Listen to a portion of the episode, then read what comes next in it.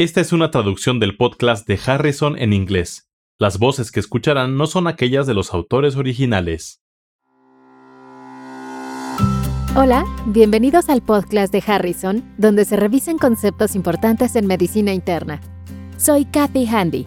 Y yo soy Charlie Wiener. Venimos de la Johns Hopkins School of Medicine.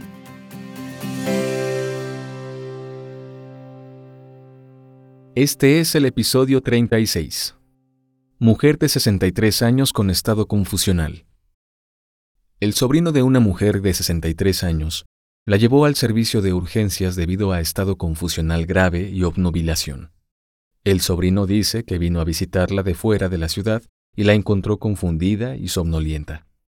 Pensó que estaba cansada, pero cuando tuvo dificultad para despertarla, la llevó al servicio de urgencias. Sus signos vitales son normales. Es difícil despertar a la paciente y solo está orientada en cuanto a persona. No hay hallazgos focales en la exploración física y aparte de su estado mental, no hay hallazgos neurológicos focales. Cady, ¿cuál es tu opinión inicial y cuáles son las maniobras iniciales para el diagnóstico? El diagnóstico diferencial en este caso es tan amplio y es en realidad difícil reducir las posibilidades diagnósticas con la información disponible. En situaciones como esta, cuando valoro a este tipo de pacientes, inicio con una valoración amplia y el estudio diagnóstico también debe ser amplio, tratando de obtener algunos indicios sobre el aparato o sistema principalmente afectado. En este caso, la anamnesis indica que la paciente debe tener unos dos días de evolución y no tiene signos de localización, lo que podría hacernos pensar en apoplejía. También me preocupa una posible enfermedad infecciosa o un trastorno metabólico. Podemos iniciar con química sanguínea y biometría hemática completa porque estos estudios pueden ayudar a decidir. De acuerdo. La biometría hemática es normal, pero la química sanguínea encontró calcio sérico de 14.8 miligramos por 100 mililitros, junto con elevación mínima de nitrógeno ureico sanguíneo y creatinina. Esa información es útil.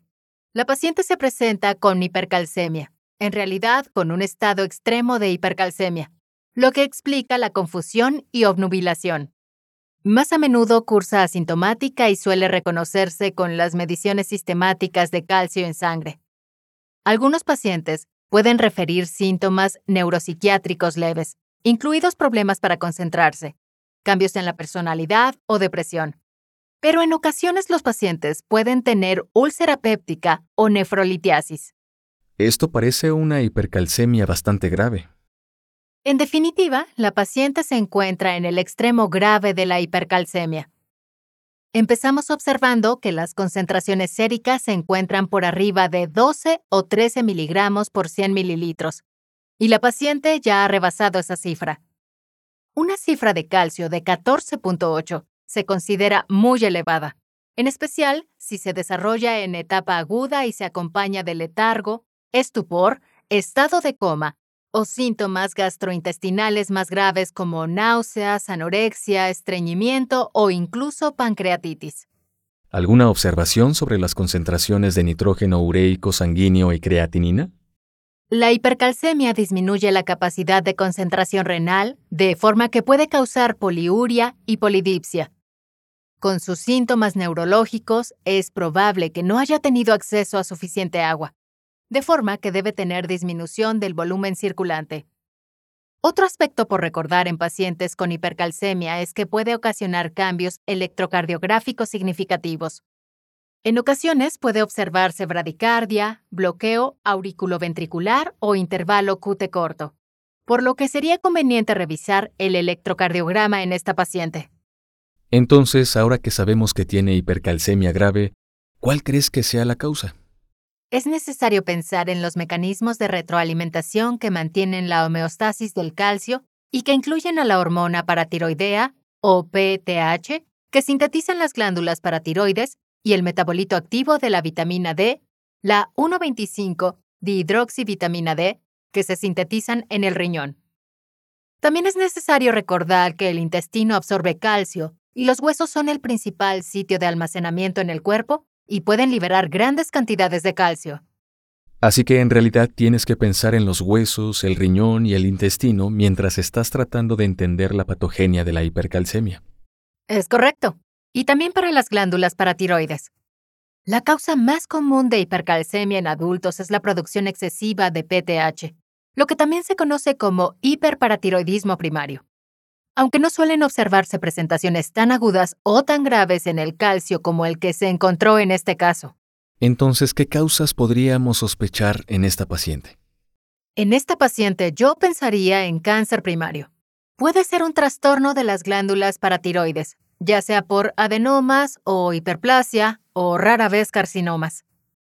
En algunas personas de esta edad tiene que pensarse en hipercalcemia relacionada con cáncer, que consiste en la producción excesiva de péptido relacionado con PTH o con metástasis osteolíticas.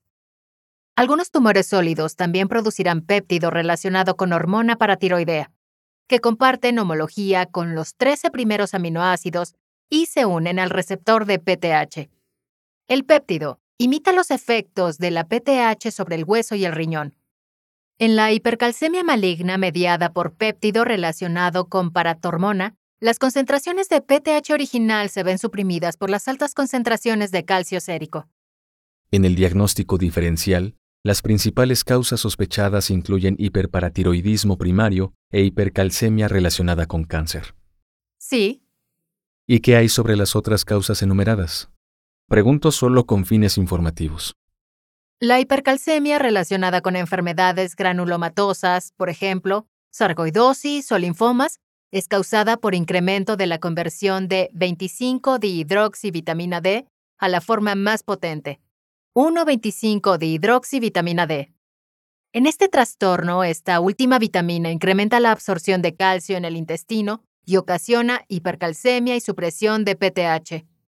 Además de las metástasis, hay otros trastornos que pueden incrementar directamente la movilización de calcio del hueso. Por ejemplo, el hipertiroidismo.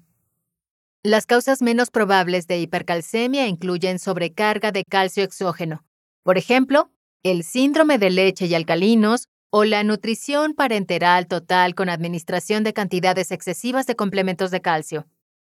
Ambas situaciones disminuyen las concentraciones de PTH.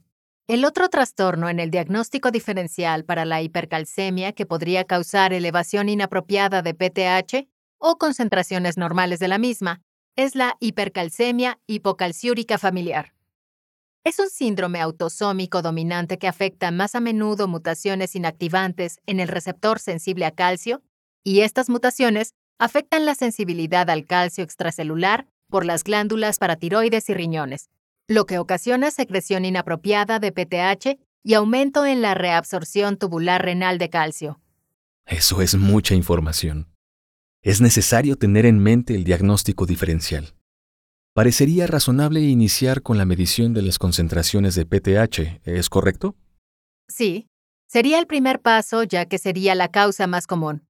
Aunque el cáncer también debe ser un motivo de preocupación en esta paciente, por lo que también verificaría las concentraciones de péptido relacionado con la hormona paratiroidea. Regresemos al caso de esta paciente. Los estudios de laboratorio revelaron concentraciones normales de hormona paratiroidea, pero con aumento de las concentraciones de proteínas relacionadas con hormona paratiroidea. En los estudios de imagen y en la valoración inicial, la radiografía de tórax mostró múltiples nódulos sugestivos de enfermedad metastásica. Por desgracia, el sobrino no conocía los antecedentes de la paciente. Informó que solo había acudido a visitar a su tía mientras acudía a la ciudad por una actividad laboral. La pregunta se dirige a diversos cánceres como causa de este síndrome. Todos los siguientes son una causa probable de cáncer primario en esta mujer. De forma que hay cuatro posibles opciones que son correctas y una es incorrecta. Las opciones son A. Adenocarcinoma mamario. B. Linfoma de células del manto. C. Carcinoma epidermoide del pulmón. D. Carcinoma epidermoide del seno filiforme. O E Carcinoma vesical de células transicionales. Ya hemos revisado el diagnóstico diferencial de la hipercalcemia y las anomalías de laboratorio que cabría esperar en los diferentes tipos. Puede observarse hipercalcemia humoral relacionada con cáncer hasta en 20% de los pacientes con enfermedad neoplásica.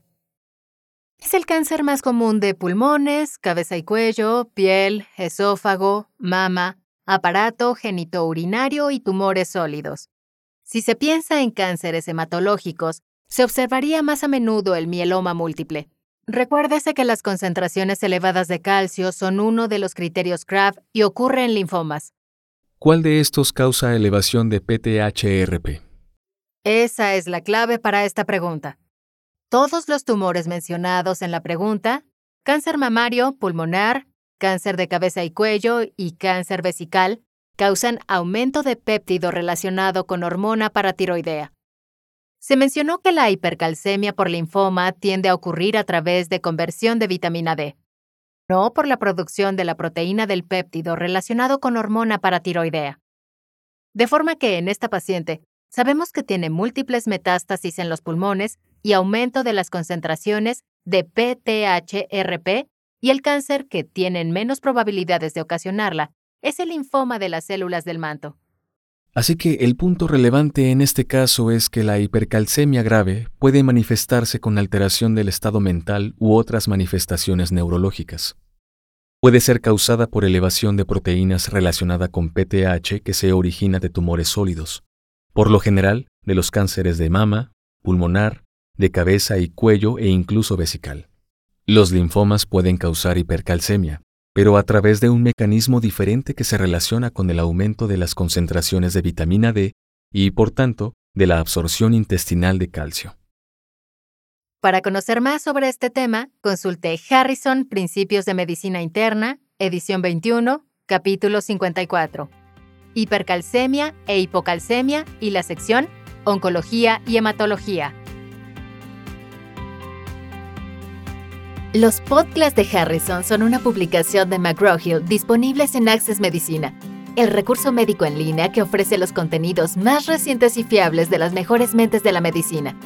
Para obtener más información visite accessmedicina.com.